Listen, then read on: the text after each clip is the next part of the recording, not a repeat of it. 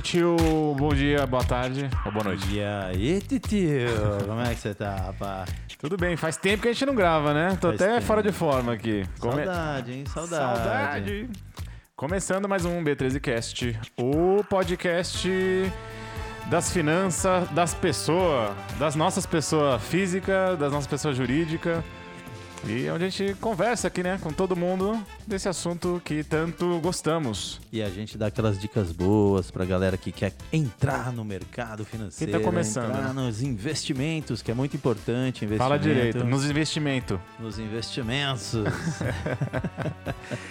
E o B13Cast, o, pro- o projeto nasceu lá no Instagram, né, no arroba B.13. Então você que... Não é numeral. É. Não é o número 1 e nem é o número 3. Não é o número Tem que três. escrever 13, T-R-E-Z. É, já perguntaram até se a gente tinha alguma conexão é, com algum partido político. já perguntaram pra gente. É. Será? Será? Vamos deixar no ar. Então, começando mais um episódio aí, um episódio é, que faz tempo que a gente não grava também, né? A Faz gente, tempo, faz a tempo. gente, fo- a gente Tudo focou, enferrujado, já com teia de aranha. aqui. é, a gente focou muito em entrevista, nas, é, em algumas lives que a gente fez, foi bem legal. É, desafios, né? A gente fez no Café com Bobagem, cara, ao vivo Foi na legal, rádio, foi absurdo. A gente gravou um legal. episódio também, como é que contando a experiência. Então depois vocês dão uma olhada aí também. E então hoje a gente não só tá resgatando aquele modelo é, de, de papo que a gente costuma ter, né? É, só nós dois aqui.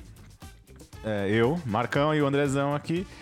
Mas também um- resgatando um outro formato, que é vamos, vamos falar de uma, de uma classe de ativos, de um tipo de investimento. É, o que é legal. é, a, gente, a gente sempre quer incentivar as pessoas que não entendem nada a começar. A começar. É isso aí.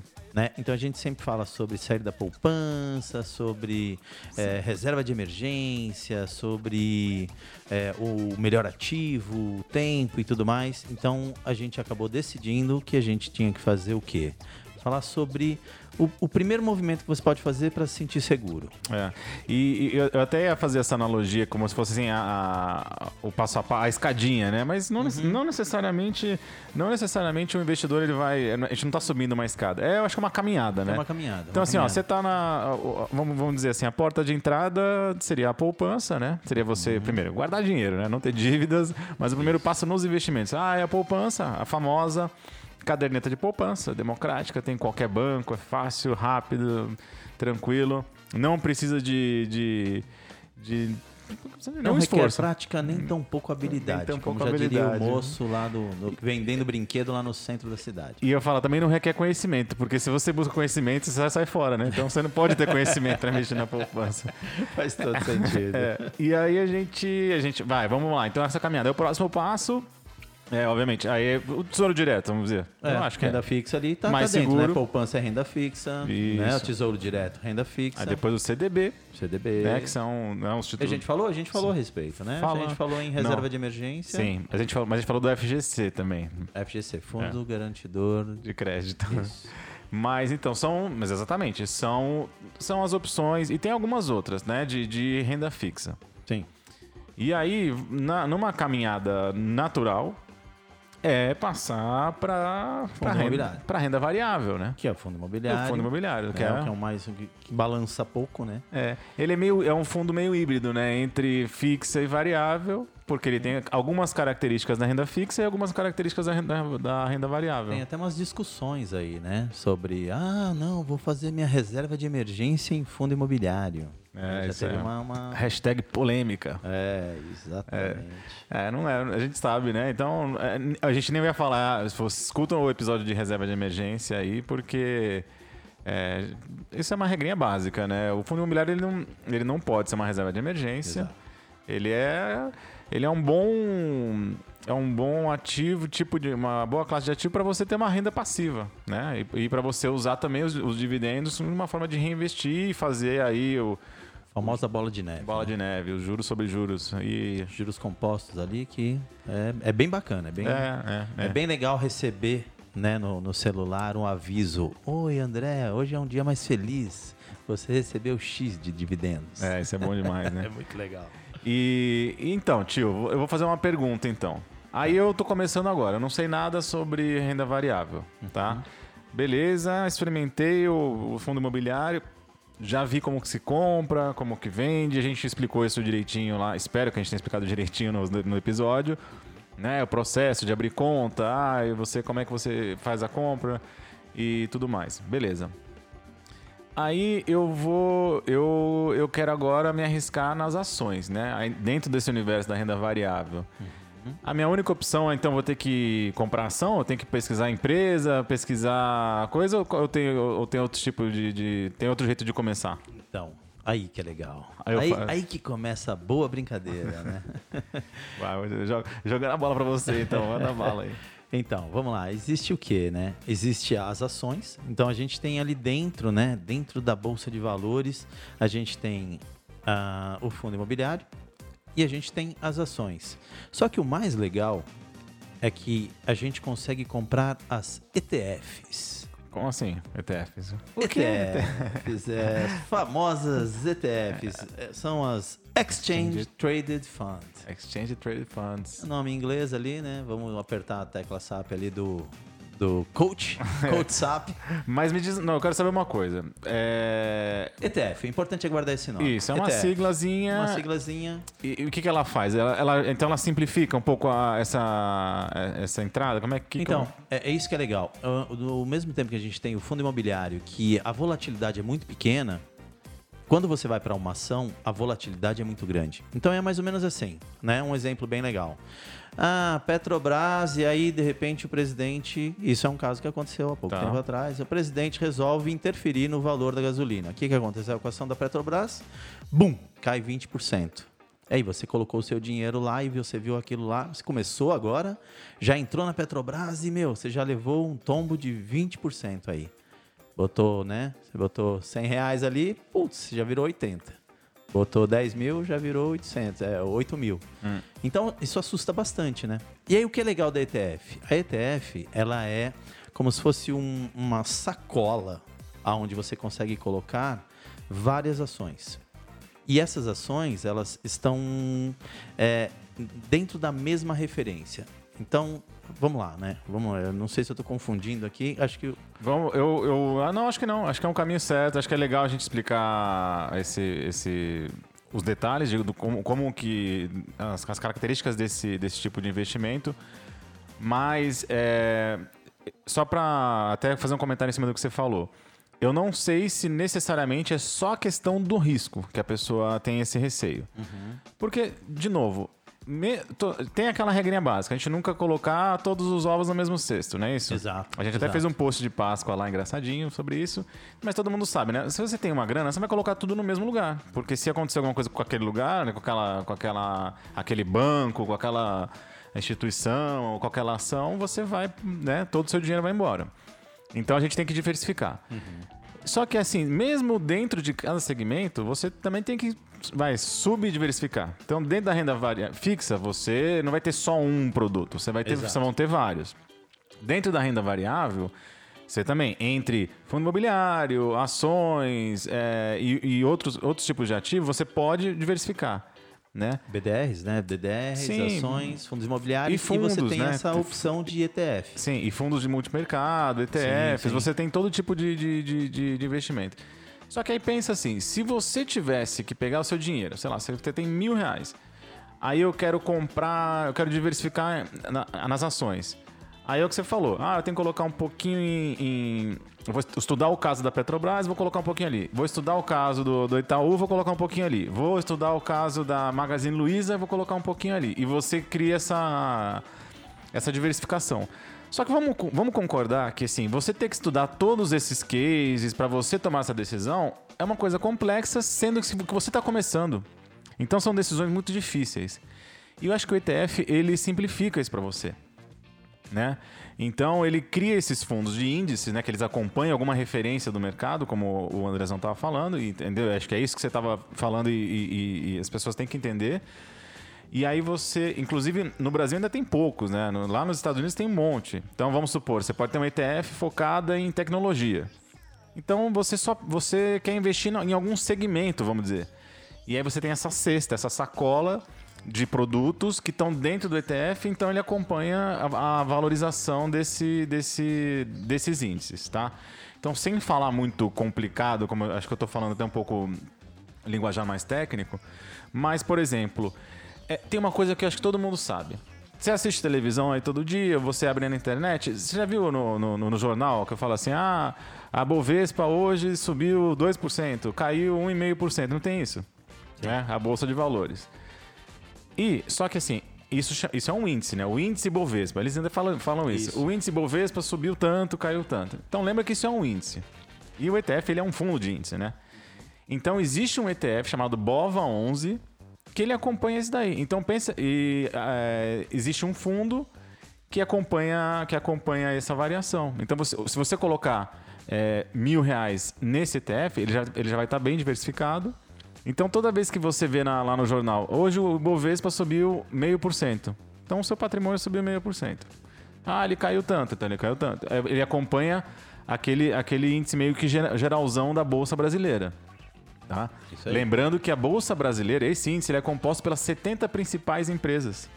Né? Então você imagina que você já está numa diversificação entre 70 empresas. Espero que tenha sido claro, vamos mas... Lá. Não, vamos fazer até, vamos fazer a historinha. Faz a historinha. Né? Vamos fazer a prática da historinha. Ah. E eu vou falar a historinha de uma pessoa que sou eu mesmo. Boa. Por quê? Porque quando, eh, quando eu comecei a estudar, eu fui para renda fixa renda fixa, fui lá, tesouro, CDB, tá, tá, tá. E aí eu resolvi estudar é, renda variável. Beleza, vi sobre fundo imobiliário e tudo mais, falei, quer saber? Tá na hora de eu entrar logo. Porque eu estava só estudando, estudando, estudando, falei, não, preciso entrar. E aí o que, que eu escutei muito na época? É, é, small caps. Eu escutava muito sobre isso. Ah, small caps, não, porque tem small caps, tem as blue chips. É, os terminhos, caps, terminhos. É. é, são os terminhos. O que, que são as small caps? São empresas pequenas que, que têm uma grande possibilidade de crescimento. Empresas estão né? começando. É, é, até eu lembro que tinha aquela. aquela Para ter uma ideia de, de small cap de, de, das, das blue chips, era o, o, ar, o, aquário, né? Eu lembro dessa imagem super bem. Era um aquário com um peixinho dourado bem pequenininho, dentro de um aquário enorme. Então, ele tem a chance de crescer dentro daquele aquário né? E, e, ganhar corpo ali dentro. Uma blue chip é, um, é uma, era o mesmo aquário com uma, uma carpa gigante que não conseguia nem se mexer ali dentro. E aí aquilo me chamou a atenção. Falei, puxa, assim, são empresas que podem crescer e elas ganham valor dentro da Bolsa de Valores. Mas quais são as melhores small caps? E como eu não entendia nada, eu estava só estudando, o que, que eu resolvi? É, eu vi que tinha uma ETF só de small caps. Legal. O que, que eu resolvi fazer? Eu falei, enquanto eu estudo, eu vou comprar a small cap, Aí eu vejo como ela funciona e, né, já que está todo mundo falando sobre o crescimento das empresas, tarará, tarará, eu vou né, continuar estudando e depois eu posso ver empresas específicas para investir. Como então, é que então chama mesmo o índice? Como é que chama o ETF da... SMLL11, Small 11, né? É, SMLL11, isso aí. E aí foi muito legal porque foi a primeira ação que eu comprei foi ir lá, colocar o dinheiro na corretora. Eu fui lá, abri, né? Abri uma conta na corretora. E peguei um dinheirinho, joguei lá dentro. E aí eu fui lá tremendo com a mão, né? Eu, coloquei SMLL11 e comprei uma quantidade de cotas que antigamente era 10 cotas. Hum.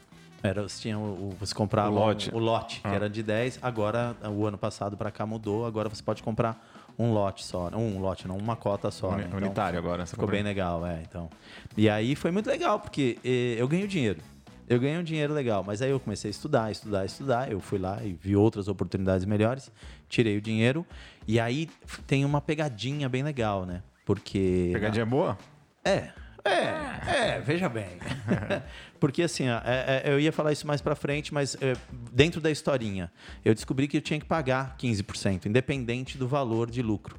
Então, se eu coloquei 10 mil e virou 15, eu ganhei 5 mil, né? Isso, hipoteticamente.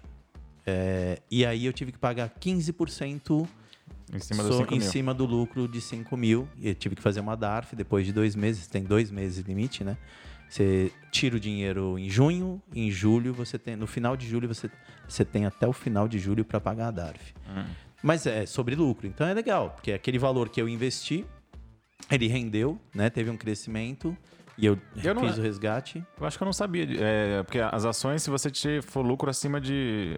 movimentação acima de 20 mil. É isso? Isso. Acima, você tem até 20 mil, você não precisa é, gerar DARF nem nada. Você só precisa declarar, né? Mas você não precisa pagar sobre imposto sobre os 20 mil. Se você vender 20 mil e um, aí você tem que pagar 15% sobre lucro.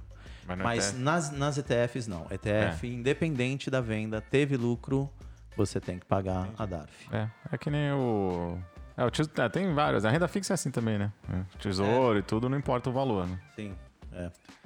Ah, não sabia. E, e hoje você não tem mais nenhuma ETF. Não, então, aí é que é legal, né? Por isso que eu digo, para você que vai quer, quer pôr o pezinho ali, isso é legal. Entra com uma ETF, né? Vai lá, abre a conta na corretora, começa a dar uma estudadinha ali, legal, e compra uma ETF, porque a gente tem é, é, indexado a bolsa de valores, a gente tem indexado a small caps, a gente tem indexado a, a S&P 500, né? Que é a IVVB 11. É, que é a Tem- Bolsa tem- Americana. Tem diversas, Tem né? o, o IFIX também, né? Que é o, o da, do fundo imobiliário, né? Tem o índice de fundo imobiliário. Acho que a XP agora tem esse, essa. É, é o IFIX, que é sobre fundo imobiliário, exatamente, isso. Então é muito legal essa sua experiência, porque realmente, é, para quem está começando, e a, e a gente se coloca nesse lugar, porque a gente já teve lá. A gente já teve nessa, nessa, nessa situação de olhar para aquele supermercado com milhares de produtos e, e você sentir assim, ah, small cap, o que, que é? São empresas pequenas que têm é, é, potencial de crescer, ou seja, tem espaço para crescer, não é nem potencial. Ela tem. Por quê? Só para trazer um exemplo claro.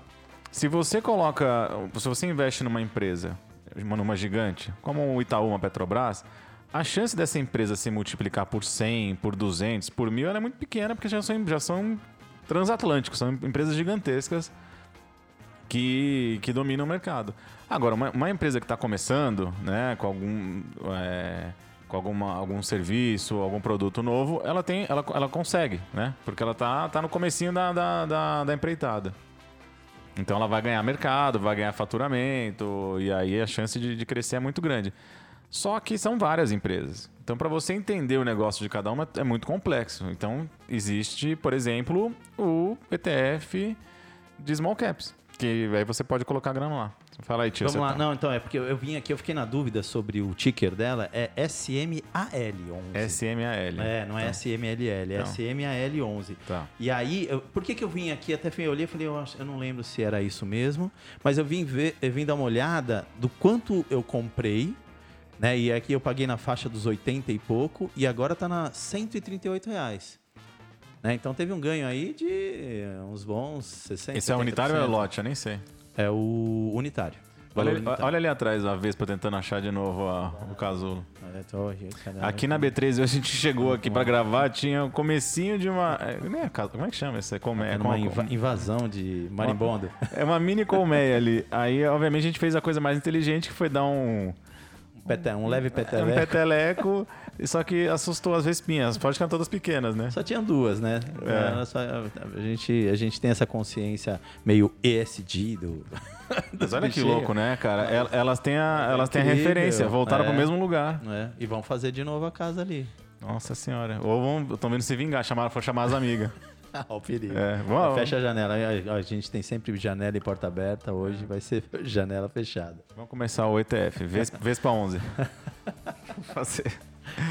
Tomara que não se multiplique tanto esse, esse ETF, essa- esse fundo, senão nós estamos ferrados aqui. Vai ficar tudo empelotado. Então, Fala aí. Vamos lá, tio, só para completar. Da- completar a historinha. Você perguntou se eu tenho uma ETF. E aí eu te digo: na Bolsa Brasileira, eu já não tenho mais. Ah. Por quê? Porque foi legal. Eu estudei e comecei a entrar em empresas diversificadas, bem legais, vendo sobre dividendos, as elétricas. Então eu estudei, estudei, estudei, tirei o dinheiro de small cap e comecei a investir realmente nas empresas. E o, o legal é que eu consegui ver o quanto de volatilidade tem, quanto sobe, o quanto desce. Legal. E agora eu tenho essa tranquilidade dentro das ações. Mas, olha que legal. Aí eu comecei a estudar o quê? Empresas gringas. Então resolvi diversificar também em país. E aí o que, que eu fiz? Que é o próximo passo da caminhada, né? Exatamente. Então, eu fui lá para fundo imobiliário para poder ter um dinheirinho todo mês.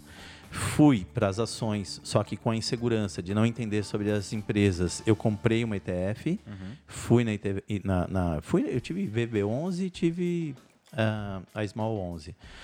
E, e depois estudei, tirei esses valores, investi em empresas, tenho a carteira em empresas, e aí falei, poxa, qual é o próximo passo? Ir para uma carteira internacional. Aí, é claro, abri numa corretora americana. E, e o que, que eu fiz? Como é um pouco mais difícil de estudar, eu fui para as ETFs dentro dos Estados Unidos. Inclusive, é, eu também fiz essa, essa estratégia, até porque, é, diferente da Bolsa no Brasil, nos Estados Unidos especificamente, são milhares de empresas listadas na Bolsa. E tem uma vantagem Aqui grande são lá. 400, né? Aqui são 400 e pouco. É, e lá são milhares, né? O, o mercado de ETF lá é de 1994, 93, se eu não me engano. não. Aqui é 2008, 2000, 2003. Aqui lá acho que é 96. Eu não, não lembro direito, mas é isso. Anos 90, ETF começou lá. Aqui a gente começou no 2000 e pouco. Entendi. E agora tem uma vantagem grande, né? Com relação ao Brasil. É que lá eles pagam dividendos.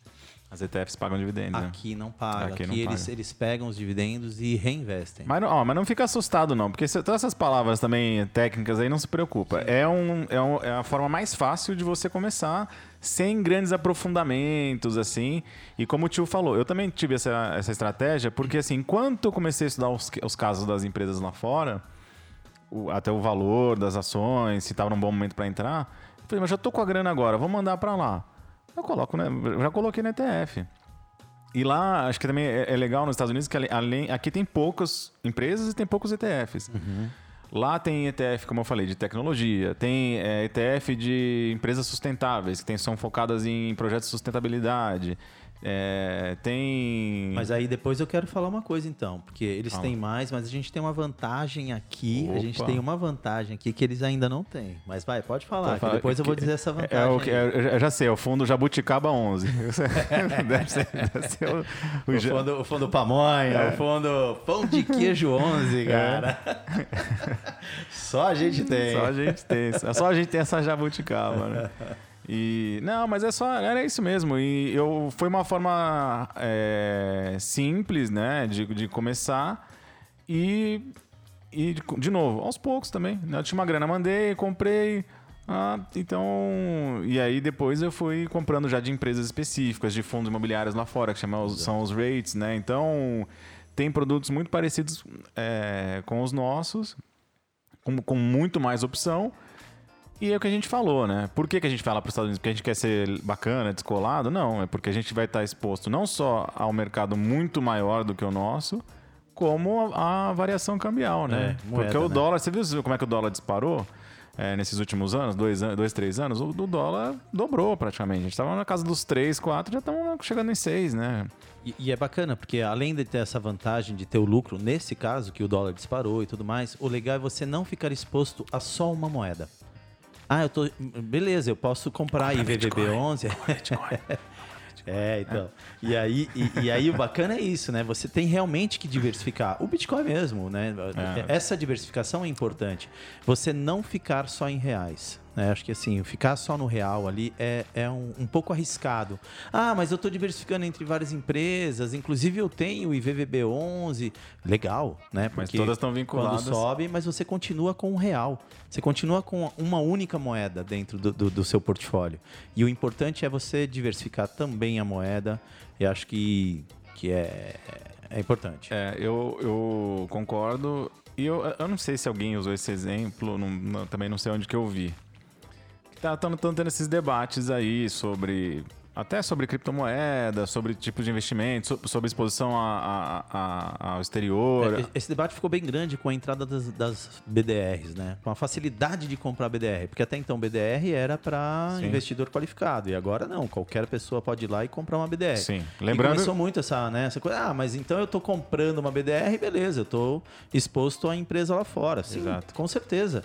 Ah, mas o problema é que você ainda continua dentro do real, né? É. Eu acho que É, lembrando isso, tem né? mil facilidades, Você tá é vantajoso, é bem legal, mas você continua exposto só ao real. Isso, é. É, tem a, tem a, a, a praticidade de você. Lembrando que o BDR é a forma de você, de uma certa forma, estar exposto ao mercado eh, americano né? Mas é, comprando aqui no Brasil em real.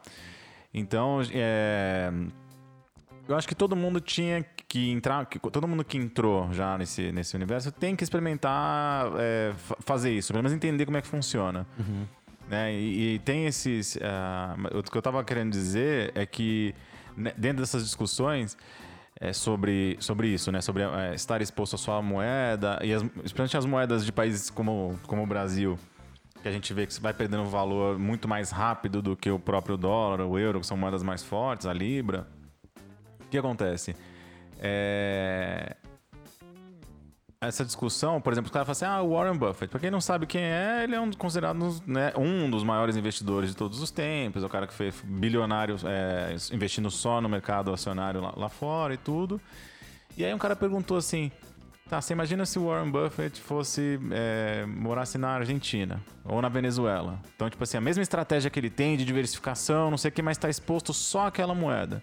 E hoje o, o Bolívar é, venezuelano não vale, vale nada, né? O real vale, vale pouco, o peso argentino vale menos ainda.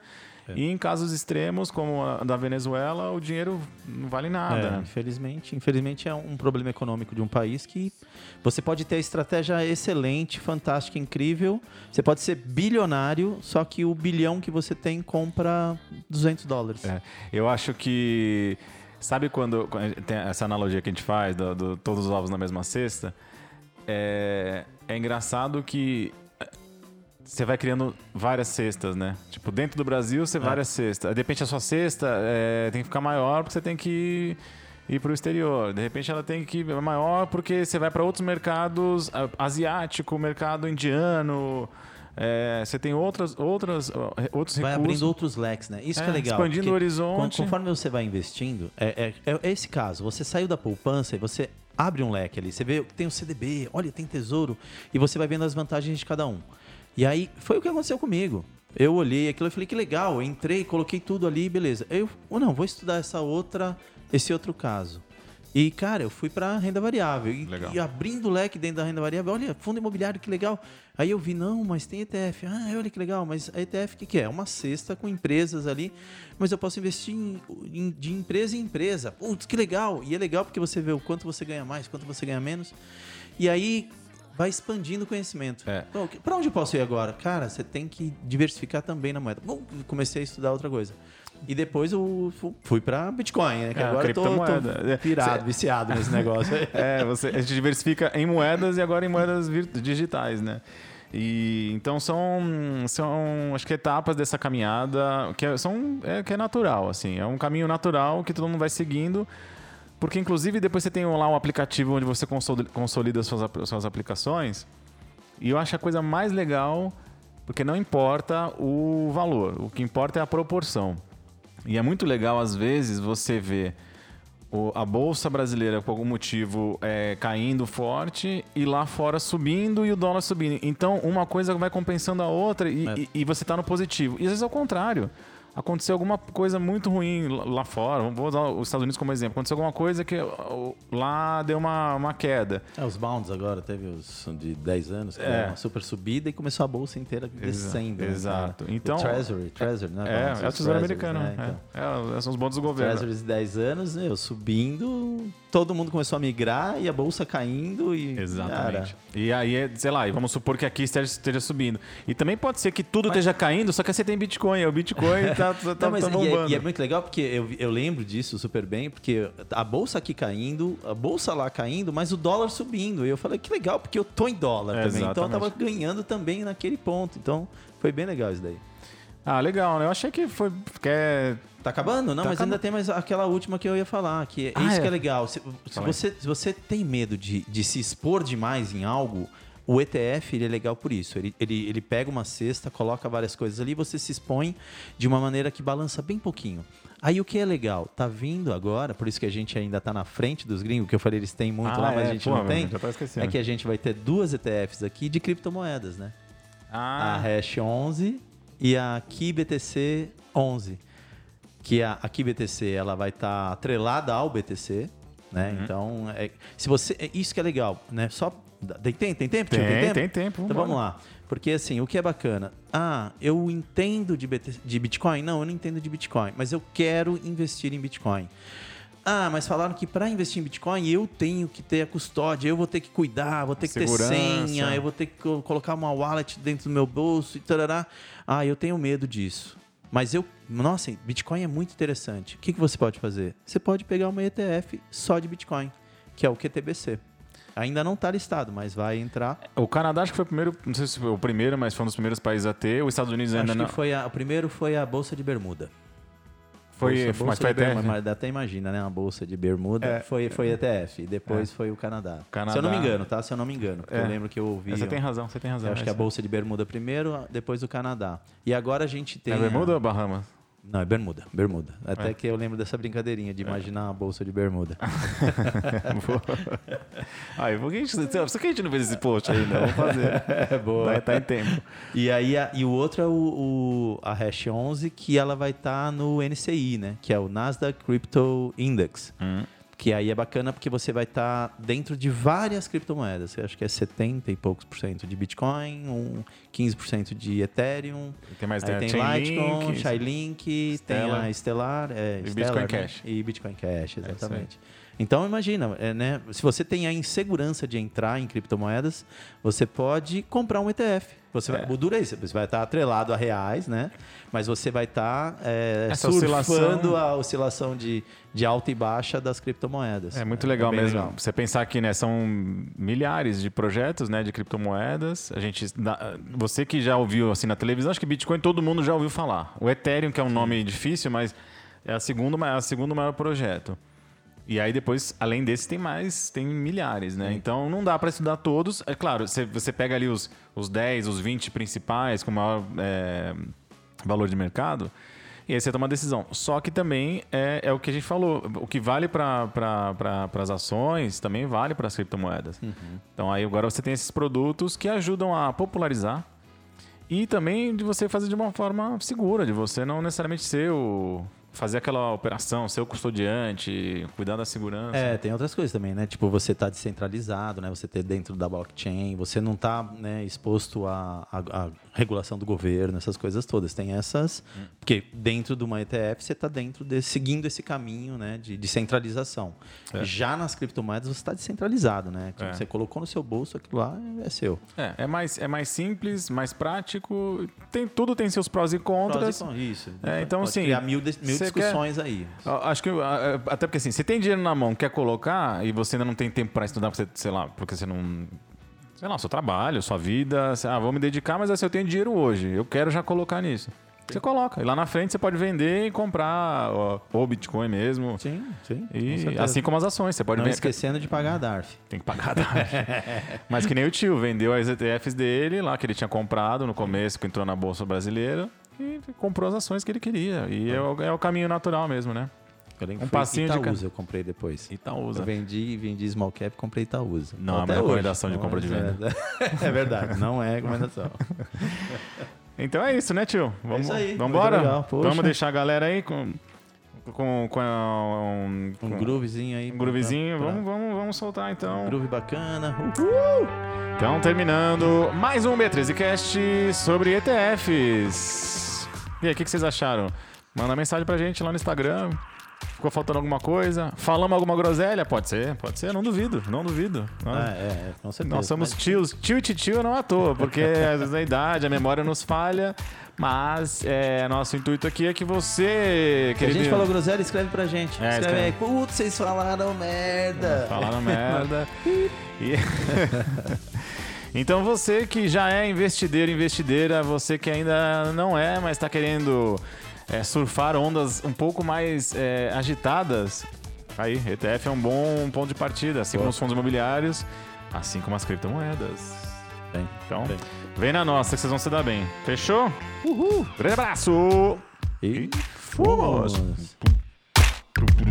Não tem um reggae aí Um reggae? pra, pra falar sobre ETF de cannabis.